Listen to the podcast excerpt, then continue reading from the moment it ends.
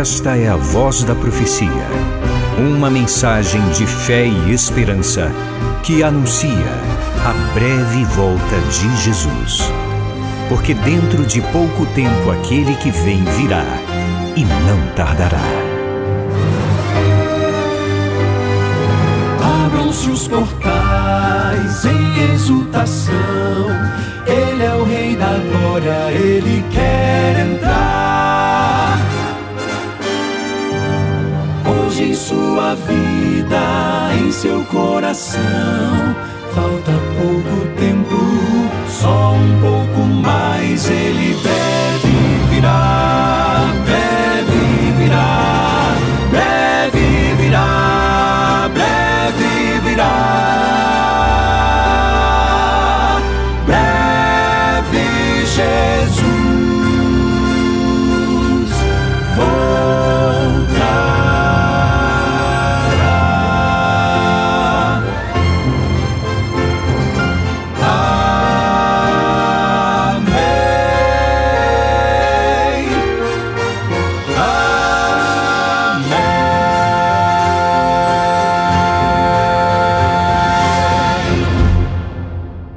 Nesse momento sublime, na presença do Senhor, a minha oração é: Senhor, usa-me, para que tua palavra possa iluminar a todos que agora te buscam com sinceridade. O texto bíblico, livro do Gênesis, o primeiro livro da Bíblia, capítulo 3, verso 9, está escrito: E o Senhor Deus chamou o homem e lhe perguntou: Onde você está? Você certamente conhece o texto bíblico. Esta pergunta crucial foi feita por Deus a Adão logo após o primeiro ato pecaminoso, a primeira desobediência à lei de Deus nesse mundo. Adão, onde você está? Adão estava escondido, fugindo de Deus. E será que eu estou falando agora para alguém que também tem fugido de Deus? Hoje ele lhe diz assim: Filho, filha, onde você está? Não tanto, é claro, no sentido físico, geográfico, mas espiritualmente falando. O que você tem feito? Por onde você tem andado? No que você tem crido? Quais são hoje as suas prioridades, os seus valores? Deus está lhe perguntando em que direção você está seguindo. Para onde esse caminho está levando você? Tem compensado fugir? Eu amo as parábolas de Cristo. E a uma delas, talvez seja até a mais conhecida de todas, Lucas capítulo 15, a chamada parábola do filho pródigo, especialmente a primeira parte da parábola. Jesus fala de um garoto que decidiu fugir, abandonar o pai e sua casa. Ele pediu antecipadamente a herança. E diz Cristo que o moço foi para um país distante. Viveu como queria, gastou todo o seu dinheiro. E aí, não demorou muito, veio uma crise ao país, ao lugar onde ele estava. E o moço, que já não possuía mais nada, foi cuidar de porcos para se manter, para se alimentar. A situação era tão grave, tão séria, que ele se alimentava das próprias comidas dos porcos. Eu não tenho dúvida de que quando Jesus contou essa parábola, nesse momento Cristo pensava no fato de que o pecado humilha. A liberdade logo vira escravidão. E o moço que estava ali naquela condição de miséria, ele pensa assim: Quantos trabalhadores de meu pai têm pão com fartura e eu aqui estou morrendo de fome? Acredite, muitas vezes Deus permite as crises para nos salvar. Nas crises nós sentimos saudades do Pai.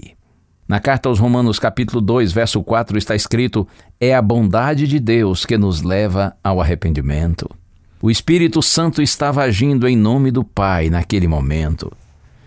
Jesus contou que então o jovem disse: Vou me levantar e voltar para o meu pai e lhe dizer: Pai, eu pequei contra o céu e diante de ti. Já não sou digno de ser chamado teu filho, trata-me como um dos teus empregados.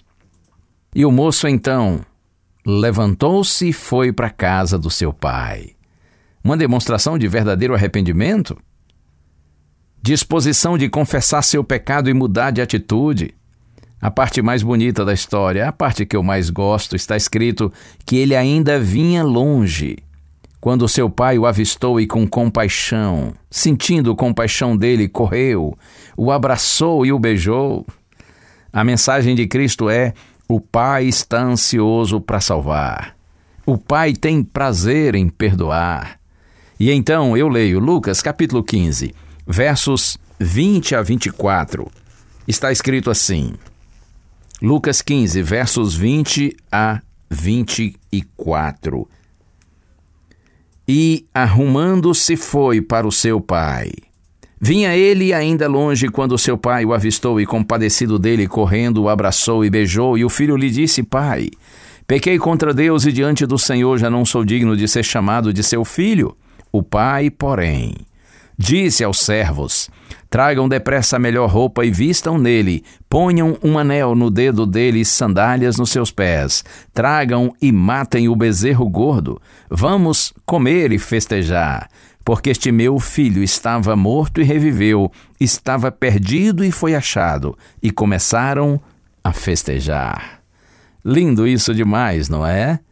É como se o pai dissesse assim: vamos apagar as marcas e memórias do país distante, da terra do pecado, da ilusão, do tempo da humilhação e da escravidão. Significa, meu amigo, minha amiga, que o Pai nos recebe como nós estamos, porém na sua casa, na sua presença, nós somos transformados.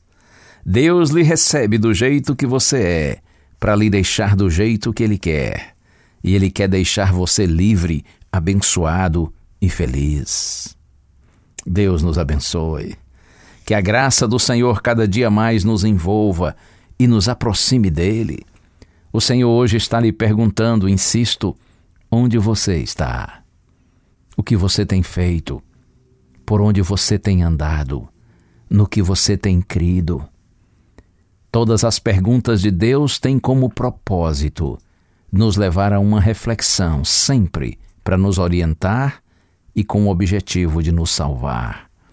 Volte-se para o Senhor como o filho pródigo voltou para a casa do Pai e creia, você é recebido com muito carinho e muito amor. Porque se você sente em algum momento saudade do Pai, creia, em todo o tempo Ele tem sentido saudade de você. Porque você é um filhinho, você é uma filhinha preciosa aos olhos do Pai. A vida tem tristeza, temores e aflição, e nossos sonhos parecem vãos. Se estamos tão cansados,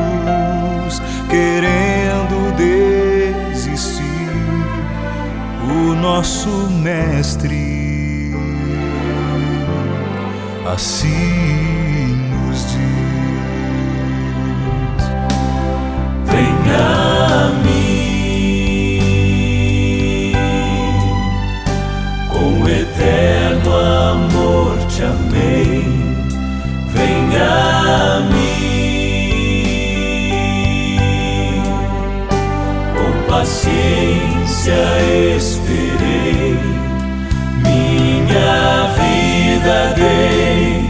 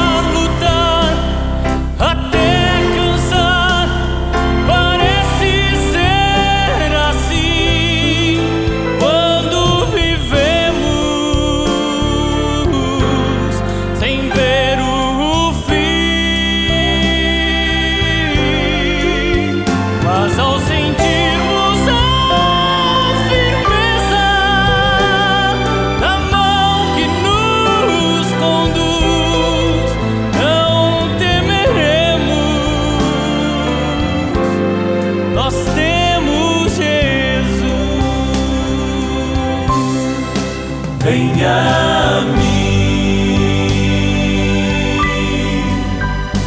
Com eterno amor te amei, venha a mim. Com paciência esperei, minha vida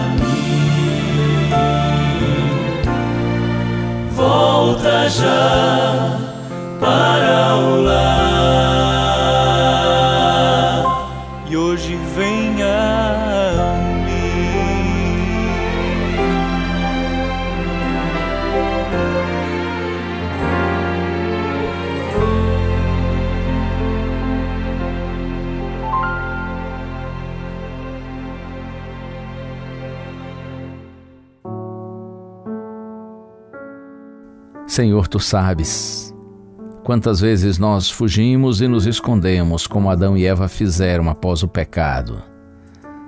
Mas como é bom conhecer tua palavra, Senhor, e saber que não precisamos viver escondidos e fugitivos, porque tu estás à nossa procura, não para nos condenar, e sim para nos salvar. Estamos nas tuas mãos, Senhor. Eu te peço agora, recebe todos aqueles que sabem que estão sendo procurados e que estão se entregando a ti, Senhor, para serem perdoados e transformados, para terem uma nova vida, vida de bênção, de felicidade, de esperança e de paz no Senhor. É a nossa prece em nome de Jesus. Amém.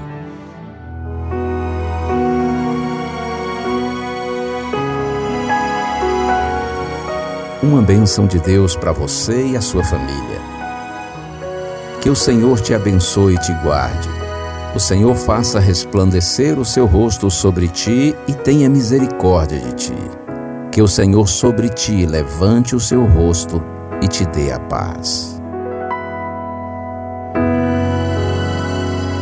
A Voz da Profecia é um programa da Igreja Adventista do sétimo dia.